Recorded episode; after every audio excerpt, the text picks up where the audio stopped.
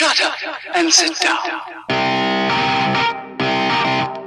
Vous êtes à l'écoute du podcast de Guy Bayargent, consultant immobilier.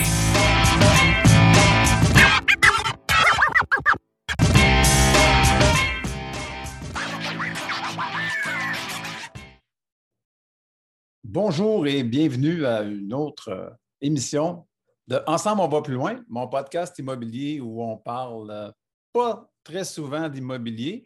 On a déjà 48 euh, épisodes à notre.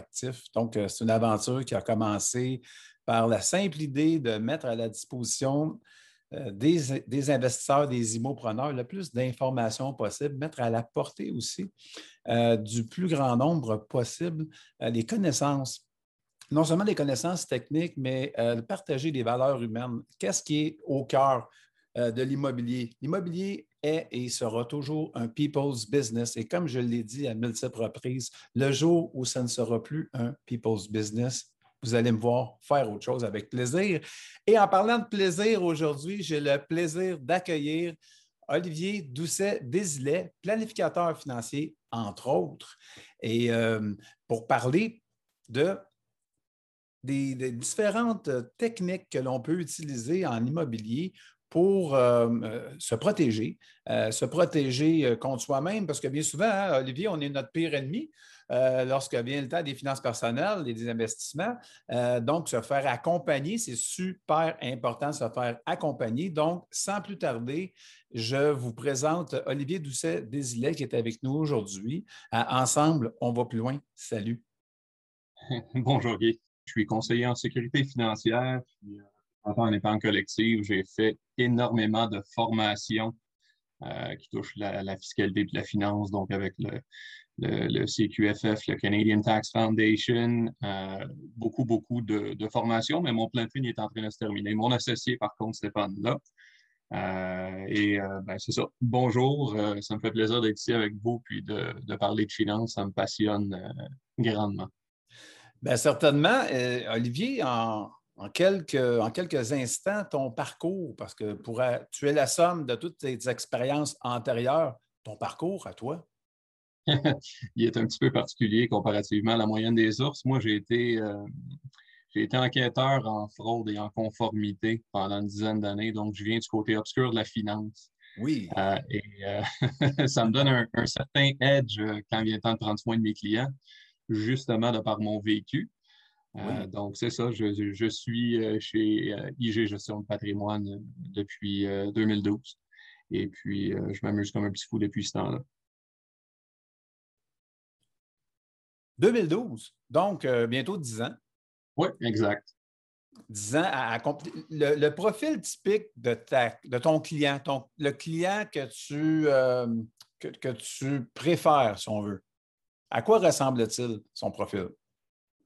Moi, mes, deux, mes deux critères principaux avant de choisir de travailler avec quelqu'un, c'est premièrement, est-ce que je suis en mesure de créer assez de valeur ajoutée pour cette personne-là pour dire on va, on va scraper la relation que vous avez avec votre ancien conseiller qui dure probablement depuis des années, puis venez travailler avec moi et mon équipe?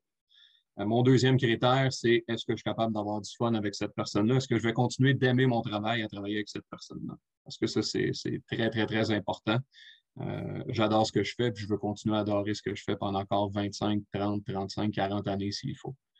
Euh, donc, euh, avant, avant d'embarquer quelqu'un avec toute mon équipe, j'ai quand même une assez grosse équipe, le on a beaucoup, beaucoup de spécialistes qui viennent nous donner un coup de main. le one-man show en gestion de patrimoine, c'est fini. Euh, je connais bien des affaires, mais je suis loin de connaître tout sur tout. Fait que je m'entoure de gens qui sont plus intelligents que moi dans certains domaines. euh, donc, et puis, j'ai pas peur de l'admettre. C'est quelqu'un qui a la réponse à tout. À un moment donné, ça devient un petit peu inquiétant. Euh, j'ai donc j'ai Stéphane, mon associé, qui est un planificateur hors pair. J'ai plusieurs fiscalistes qui me donnent un coup de main. J'ai un avocat fiscaliste aussi qui est exceptionnel au niveau de l'impôt transfrontalier, au niveau des planifications successorales compliquées. Euh, oui. J'ai des spécialistes en assurance, en valeur mobilière, en financement perso-corpo. Euh, et j'ai aussi un, énorme réseau de professionnels autour de moi parce que je me suis toujours dit, là où est-ce que moi, mes licences prennent fin et où est-ce que mon équipe est plus en mesure de venir en aide à mes clients, je vais être en mesure de les référer aux meilleurs professionnels qui existent, peu importe le domaine qu'ils cherchent. OK, donc c'est une équipe multidisciplinaire là, à portée de main. Oui, ben c'est comme ça qu'on crée de la valeur. Hein. On est au Québec, on le sait tous, on paye beaucoup d'impôts. Alors, de créer de la valeur avec des produits puis des rendements, c'est une chose, mais la vraie création de valeur réside toujours dans la planification financière et dans la planification fiscale. Euh, si, si, je suis capable de créer une valeur noir sur blanc dans les, euh, dans les rapports d'impôts de mes clients année après année, tant au niveau personnel que corporatif, ben, je pense que c'est déjà gagné. si en plus de ça, on est capable de rajouter des bons produits, ben, tant mieux. On le fait.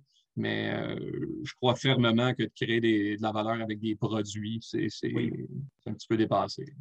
Bien, ça, je pense que tu as bien, bien raison. Ça dépend toujours du critère que l'individu a.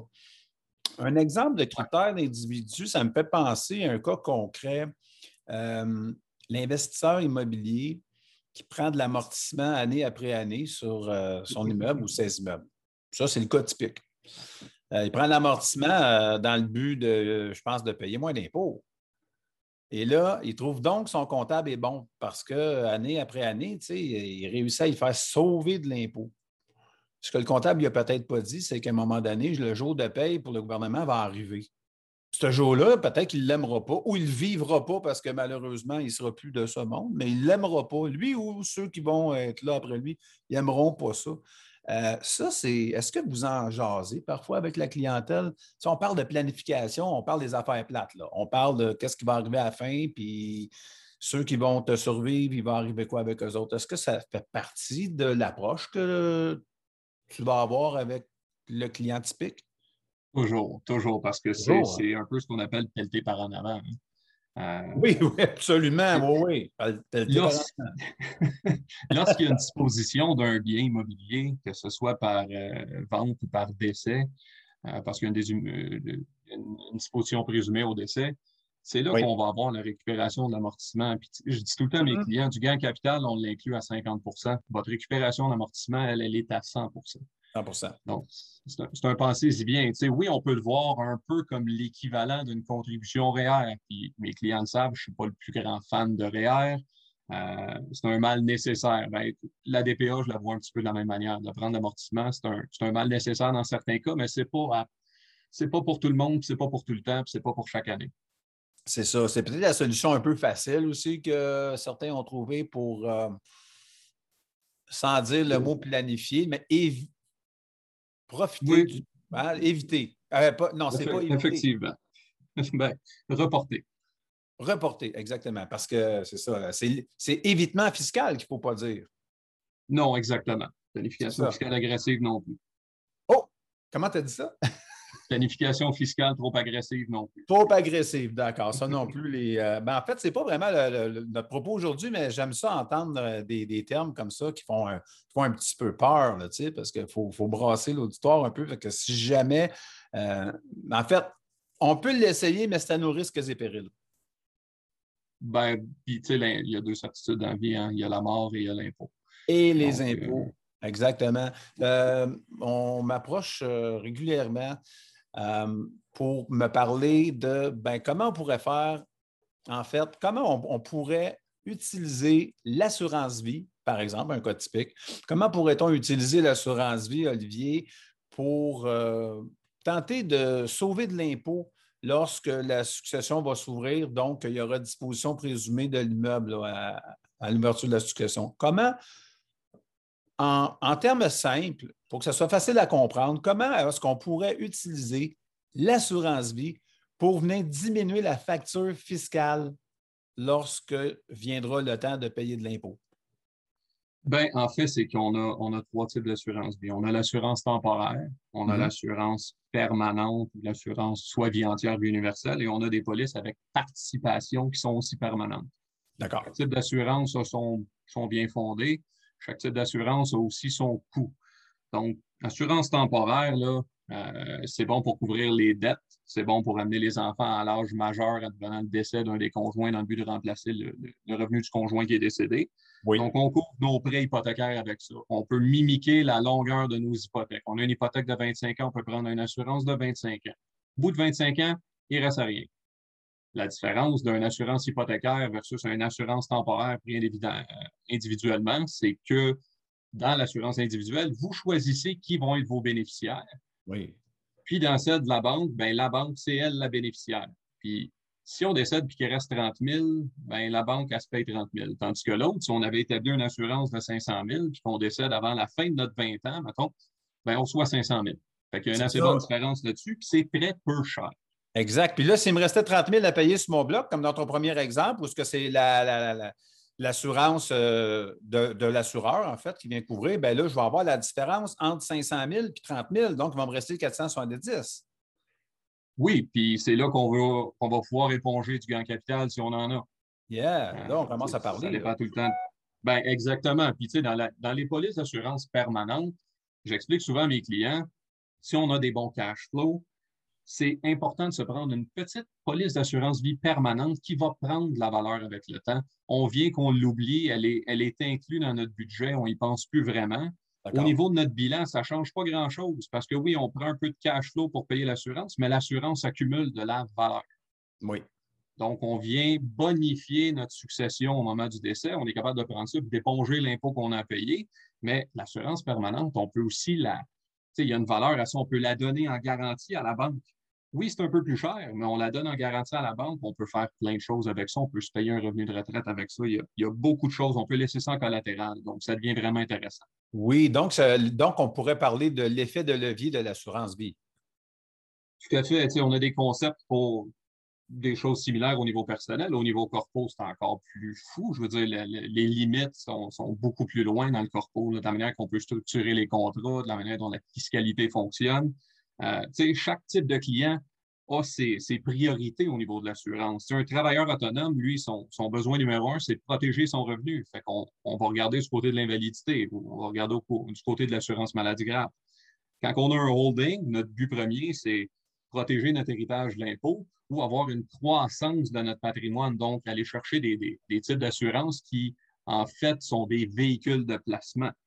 Euh, quand on a des, actionnaires, bon, on veut financer une convention entre actionnaires, on veut financer le rachat de parts entre les actionnaires, puis c'est une manière très économique de racheter notre partner si jamais il décède que de prendre une assurance temporaire, 10 ans, 15 ans, peu importe, à très faible coût, que plutôt d'avoir à, à conserver en liquidité, en cash, un montant faramineux pour acheter ses parts. Absolument. Donc, tu sais, c'est. Puis, bon, pour monsieur, madame, tout le monde, pour les entreprises, pour tout le monde, il y a aussi le, besoin de couvrir, évidemment, les têtes.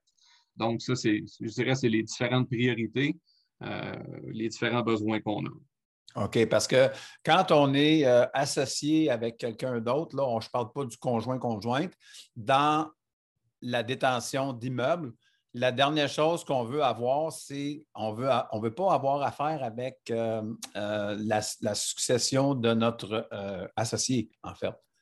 Donc, non, puis on ne veut pas avoir affaire des ventes de feu non plus pour payer l'impôt. Non plus, exactement. Donc, d'où l'importance, comme je dis à, lorsque je dis aux investisseurs, bon, c'est le temps, là, vous êtes, vous êtes jeune, beau et en santé, donc votre coût par mille sera pas cher. Effectivement. On, a différents stades. On a, la phase d'accumulation où est-ce qu'on a moins de cash flow parce qu'on est toujours en mode réinvestissement. Puis à un moment donné, on vient un petit peu plus à l'aise, le cash flow est plus important. On est plus avancé en âge, mais on a plus de liquidité. Fait que c'est là qu'on peut des fois se payer une bonne assurance vie permanente pour faire une bonne planification successorale. Euh, puis, tu sais, quand on tombe dans la planification successorale de quelqu'un qui a un, un parc immobilier, ben force est d'admettre que le gel successoral puis le transfert dans une société par action est vraiment à considérer sérieusement. Euh, pour ce qui est du, volet planification successorale, c'est un autre topic. On pourra en reparler à un moment donné, mais quand on a un parc assez significatif, c'est quelque chose qu'on doit regarder. Oui, parce que moi, je pense que la planification successorale, tu sais, euh, j'ai quand même une expérience de 20 quelques années là, dans le domaine du droit des affaires. Puis ce que j'ai vu régulièrement, puis je le vois encore, euh, c'est que la planification, c'est toujours le parent pauvre. C'est quelque chose, euh, oh, on est trop occupé. On est trop occupé à changer les serrures, puis à réparer des toits, puis à changer des ampoules. on n'a pas le temps. Ou c'est quelque chose, on va s'en occuper bientôt. Tu sais, c'est oh, sur ma to-do list ça se fait, ça se fait pas ou ça se fait jamais. Et euh, je pense que notre, notre émission d'aujourd'hui, si ça avait seulement la, la portée d'allumer des lumières chez, euh, chez euh, ceux qui vont l'écouter, ça, ça, serait vraiment quelque chose d'extraordinaire, en tout cas à mon sens, parce que je le vois trop souvent, puis je l'entends, j'entends, je l'entends encore. Ah, ils feront comme moi, là, mes enfants, ils s'arrangeront. Moi, j'ai construit ça de toutes pièces, j'ai parti de zéro. je pense que les gens sont fermés, ils ont des pensées limitantes qui ne veulent pas aller au-delà de veulent pas aller au-delà de leurs propres pensées. je pense que c'est une démonstration comme comme tu viens de la faire ou que tu es capable de, capable de faire, je pense que c'est très convaincant et ça devient. Est-ce que ça ne devient pas un no-brainer? Je pense que oui. C'est très souvent négligé, sauf par qui? Sauf par ceux qui ont passé par là. Ceux qui ont vu un héritage fondre à cause de l'impôt, ceux qui ont vu des, des, mauvaises planifications successorales coûter des dizaines, voire des centaines de milliers de dollars inutilement. Ces gens-là sont conscientisés. c'est un peu comme quand on a quelqu'un qu'on connaît qui, qui, je sais pas moi, qui, a perdu un, qui a perdu une jambe et qui est en invalidité pour le restant de ses jours. Ça nous conscientise sur le besoin et l'importance du remplacement de revenus advenant une invalidité. Euh, même chose au niveau de, l'assurance. C'est quelqu'un qui a vécu ça, va, va être conscientisé puis va vouloir en parler. Les gens souvent voient ça dans la colonne dépenses, mais ce n'est pas toujours le cas. une bonne assurance vie permanente, c'est dans la colonne active, ce n'est pas dans la colonne dépenses. Euh, c'est une question d'allocation d'actifs. Où est-ce qu'on va mettre, où est-ce que je mets mon dollar pour en avoir la meilleure valeur? Est-ce que c'est dans l'investissement euh, stock market? Est-ce que c'est dans l'immobilier? C'est-tu dans le béton? Ou si c'est dans une police d'assurance vie? Ou si c'est dans d'autres choses? C'est de faire les différents calculs puis d'arriver à une solution qui, qui, peut, qui peut valoir la peine. Puis, si je peux me permettre aussi, là, oui. c'est super important de réviser les polices qu'on a déjà mis en place le nombre de fois que je vois des erreurs là-dedans, euh, oui, en assurance vie, ça va être un petit peu moins fréquent. Des fois, c'est juste au niveau des désignations de bénéficiaires que je vois des erreurs. Au niveau de l'invalidité, là, si on parlait de, partnership tantôt, quelqu'un qui a un contrat d'assurance invalidité, bien souvent, ils n'ont pas inclus l'invalidité partielle. Ça, ça veut dire que pour être payé, il faut être invalide total. Mais la plupart du temps, on a une perte soit en temps ou en argent on est encore capable de travailler, mais on ne fait plus du 5 jours semaine, on fait du 2 jours semaine. Oui. Où je travaille, mais je fais d'autres choses. Avant, je faisais 5 000 par mois, là, je tombais à 3 000. Bien, ça, c'est super important. Est-ce que nos contrats sont garantis ou sont non garantis? Oui. Euh, c'est une chose qui peut avoir un impact absolument monumental sur votre patrimoine, sur vos projets aussi présents et futurs. Quelqu'un qui est en train de bâtir son parc immobilier doit s'assurer de le faire de la bonne manière le plus rapidement possible. Euh, fait. Tout à fait. Mais c'est tellement vrai ce que tu dis par rapport à l'invalidité partielle. Ça me fait penser que dans euh, la plupart des conventions d'actionnaires, la, convention d'actionnaires standard, euh, il y a toujours une clause, euh, exemple, de retrait des affaires. Puis une des clauses de retrait des affaires qui pourrait être considérée comme un retrait des affaires, c'est si l'associé ne donne pas la prestation à laquelle on est en droit de s'attendre de lui puis très souvent, d'ailleurs, la Convention énumère les tâches que les associés ont à faire, mettons l'associé A, l'associé B. Quelqu'un qui, par exemple, pourrait juste faire la moitié du travail, tomberait partiellement invalide, techniquement, son co-actionnaire pourrait actionner euh, le mécanisme et euh, racheter les actions par le processus de rachat d'actions. Donc, ça pourrait devenir un peu dramatique. Je le, le dis pas, je le dis pas en rien, mais je, je veux dire, c'est tellement ridicule comme situation parce que tout ça, pourquoi? Parce qu'on ne s'en est pas occupé à la base. Donc, ah d'où l'importance de réviser le portfolio, réviser votre portfolio. Tu sais. Si on savait, écoute, je pense, Olivier, je tu es d'accord avec moi, je vais lancer un chiffre comme ça. On est peut-être 1% des personnes euh, qui va lire notre police d'assurance, que ce soit l'assurance IARD, c'est-à-dire euh, feu, vol, incendie, vandalisme, tout ce que vous voulez, ou encore euh, l'assurance vie, invalidité. On ne lit pas, encore moins les entrelignes, mais on ne lit même pas la police comme telle. On ne sait même pas ce qu'elle couvre dans la plupart du temps. Je sais pas si puis on se l'est peut-être fait mal exprimé aussi ou mal expliqué. aussi le nombre de conventions entre actionnaires que je vois qui ne sont même pas financées, la convention, c'est un contrat. On est lié. On, doit, on doit respecter ce qu'il y a là-dessus. quand je vois des conventions, vous allez racheter votre partner 250 000. Il est où le 250 000? Si on n'a pas d'assurance vie, c'est quoi? On a pris 250 000 et on l'a parké d'un compte de banque à 0,01% d'intérêt. alors qu'on aurait pu financer ça avec un temporaire 10 ans à 15 par mois, à 20 par mois. Tu sais, je veux dire, des fois, euh, quand tu parlais d'invalidité long terme tantôt, invalidité long terme, dans les contrats de convention, c'est souvent après 24 mois. Fait que d'assurer quelqu'un avec un délai de carence de 24 mois, l'assureur, son risque, il n'est pas si grand que ça. Fait que souvent, les coûts, on va s'attendre à payer plus cher que ce que c'est en réalité. Là. On n'a pas besoin d'être payé après, après trois mois dans la, dans, dans la convention, c'est après deux ans. C'est de l'invalidité long terme. Puis un partner qui est invalide à vie, ça peut faire un dégât assez monumental sur une équipe de travail qui, qui, est en pleine expansion. Tout à fait. Et eh oui, puis ça, ben, peu importe l'âge, hein, parce qu'il suffit de pas grand-chose. Comme on dit, il y avait un, humoriste euh, qui a dit un jour euh, on dit qu'un accident est vite arrivé. Il dit c'est sûr, un accident, ça arrive jamais lentement. Effectivement. Peu importe, ton âge, euh, tu ne sais jamais quand une brique peut tomber. Mais quand ça me fait penser, entre autres, peut-être pour un peu parler d'un tableau, que, un tableau que tu as préparé pour mon livre 107 principes pour investir en immobilier au Québec. Donc, euh, regardez ça au chapitre 23. Ça s'intitule euh, Pensez à votre succession. Donc, euh, je parle de l'importance justement de penser à notre succession lorsqu'on a des immeubles et qu'est-ce qui se produit justement lorsque la succession sauve, etc. Donc, euh, tu vas préparer un tableau de simulation impôt euh, successoral et assurance vie. Donc, il se retrouve euh, sur le site web, le, site web pardon, qui accompagne le livre. Donc, juste tenir, je tenais à le souligner. C'est une analyse importante parce que souvent, puis, on prend le Grand Montréal, faut pas sous-estimer la croissance de notre immobilier. Là. Combien de personnes disaient dans le début des années 2000, ça va s'estomper, ça va se calmer? Combien de personnes disaient ça dans l'ouest de l'île en 2010? Regardez les prix. Tu sais, j'ai regardé des statistiques dernièrement. Là, de, de, 2000 à, à 2019, c'est 195% de rendement. On parle de 10% par année. Puis là, on ne tient même pas compte de 2020-2021, qui, selon bien des, des articles qu'on lit, on parle de quasiment 20% de croissance. Exactement, exactement. 15 et 20% exactement, selon des chiffres que j'ai vus récemment aussi. Alors, euh, c'est incroyable, tu sais.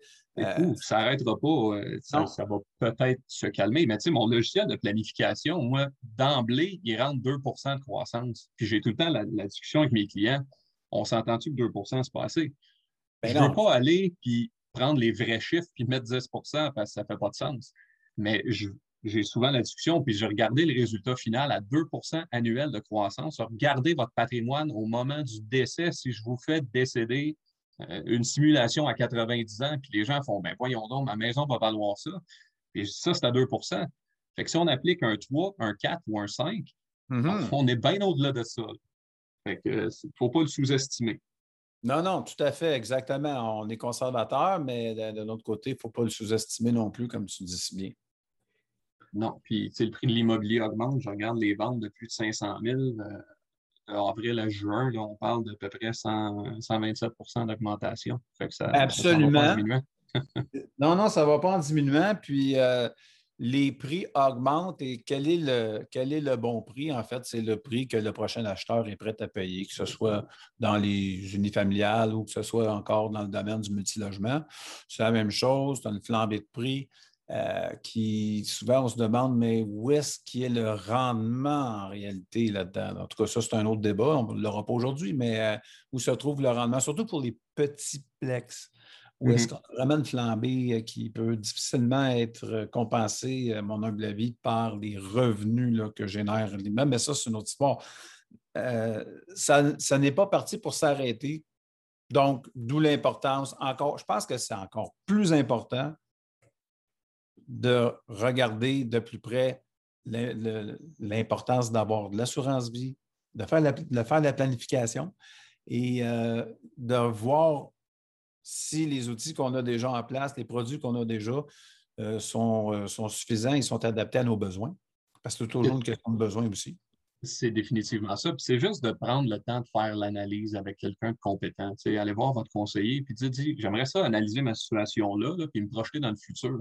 Parce que si moi et ma conjointe, on décède en même temps, puis j'ai un parc immobilier qui est, qui est hypothéqué parce que j'ai leveragé sur mon parc, sur mon équité, à outrance, puis je l'ai grossi de manière agressive, si moi et ma conjointe, on décède, puis mon enfant, euh, mes enfants, ils ont 15 et 12 ans, pas sûr qu'ils vont passer à la banque pour une hypothèque pour aller payer tout l'impôt sur le gain en capital. Fait que, l'assurance vie n'est pas, est pas intéressante, elle est importante. C'est un no-brainer. Mon enfant ne pourra pas passer pour une hypothèque quand il est encore au secondaire. Puis, ne serait-ce que pour pouvoir garder le parc, parce qu'on ne veut pas voir une vente de feu. L'impôt à payer sur le gain en capital, on a six mois pour régler ça. Fait que, faut, faut s'en occuper. Tout à fait. Ben, je pense que je pense que ça fait le tour de ce Ensemble, on va plus loin d'aujourd'hui, où est-ce qu'on a vraiment brossé le tableau. Euh, tant qu'à moi, c'est sûr qu'on aurait pu en parler encore plus, mais les grands thèmes qui s'appliquent à l'immobilier, au partenariat, euh, puis aux valeurs aussi, euh, aux valeurs humaines qu'on veut véhiculer là-dedans. Donc, la, prévoyance, la mm-hmm. solidarité, c'est important, ça. la sécurité, autant pour soi que pour ceux qui nous entourent. Euh, donc, tout ça passe par des véhicules financiers. On ne voit pas toujours le lien, qui n'est pas toujours évident. Je pense qu'aujourd'hui, on était capable d'attacher tous ces fils-là ensemble, toi et moi, et euh, pour euh, mettre ça, le plus d'informations possible à la portée des gens qui vont écouter l'émission, qui sont nombreux. Alors, ben, Olivier Doucet, Désilet, je te remercie infiniment de ta générosité d'avoir participé à cet autre épisode d'Ensemble, on va plus loin. Écoute, c'est un plaisir anytime. Euh, je, me, je, me, retiens parce que je, pourrais partir dans tous les sens avec des concepts euh, qui s'appliquent au, domaine corpo, des concepts qui s'appliquent au domaine de l'assurance maladie grave, euh, la retraite, quelqu'un qui vend son immeuble. Oui. Il y a une chose qu'on peut faire avec ça. Là, une bonne vieille série où est-ce qu'on on reçoit du revenu non imposable pendant, je ne sais pas moi, 14 à 25 ans, avant même de toucher à une pièce de ce qu'on a fait comme rendement c'est super intéressant. Fait que dans la planification, il y a énormément de, de création de valeur, puis je pense que ça vaut la peine de s'y attarder, définitivement. Ben écoute, je pense que ce n'est pas notre dernière collaboration. Aujourd'hui, c'était la, la, première, donc on met la ben table. Et euh, ben, au plaisir, au plaisir de se reparler dans une année très rapprochée. Et euh, ben, les gens qui veulent communiquer avec toi font comment? Ah, ben, je dirais mon, mon téléphone cellulaire, euh, toujours ouvert 24 sur 24, 514-918-9293. Euh, mon, mon, site web, mon, mon, LinkedIn, mon courriel olivier.doucet à commercial ig.ca. Il, il, est très long, là, mais je pense que le cellulaire, le 918-9293, c'est le meilleur moyen de me rejoindre et une bonne petite jasette. Euh, en toute honnêteté, en toute sincérité, je ne suis pas suis pas un peddler, je ne suis pas un vendeur de produits. Je suis vraiment là pour aider les clients à créer de la valeur. Absolument. Ben, écoute, je pense que tu en as démontré, tu en as fait la preuve aujourd'hui. Je te remercie infiniment encore une fois, euh, Olivier, et euh, porte-toi bien. Alors, tout le monde, je vous remercie d'avoir été à l'écoute et euh, à un prochain épisode de Ensemble, on va plus loin. D'ici là, gardez le sourire. Salut tout le monde. Shut up and sit down. ¡Vamos!